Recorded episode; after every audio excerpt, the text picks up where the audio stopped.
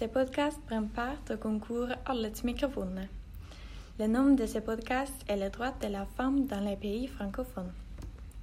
Aujourd'hui, nous avons invité des spécialistes des droits de la femme. Nous allons parler de différents pays comme l'Algérie, la Tunisie, le Tchad, le Mali, le Burundi et le Vietnam. Je m'appelle Henriette et nos invités sont Maria et Hélène. Maria, à propos de l'Algérie, quelles sont les différences entre les femmes en Algérie et en Norvège? Il y a beaucoup de différences distinctes.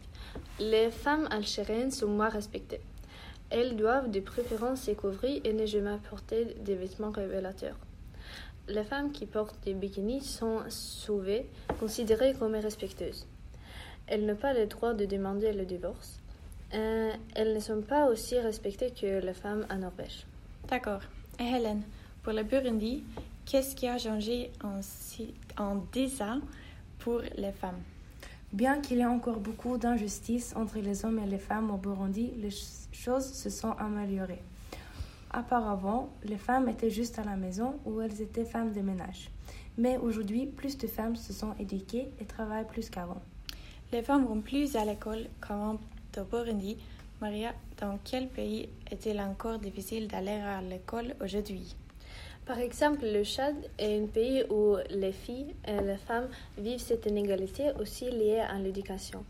C'est difficile pour les filles d'aller en classe, mais ces problèmes dépendent des facteurs sociaux et économiques. En plus, le Mali est dans la liste de pays où c'est très difficile pour les filles d'aller à l'école. Selon la BBC, seulement 38% de filles euh, dans ces pays finissent l'école primaire. Un fait surprenant concerne le Vietnam. N'est-ce pas, Hélène Les femmes contribuent à la vie politique? Oui, le Vietnam a une organisation de femmes très efficace, bien qu'elle soutienne la- le confucianisme qui garde une hiérarchie dominée par les hommes. Donc, elles ont beaucoup d'influence politique avec 11 millions de membres.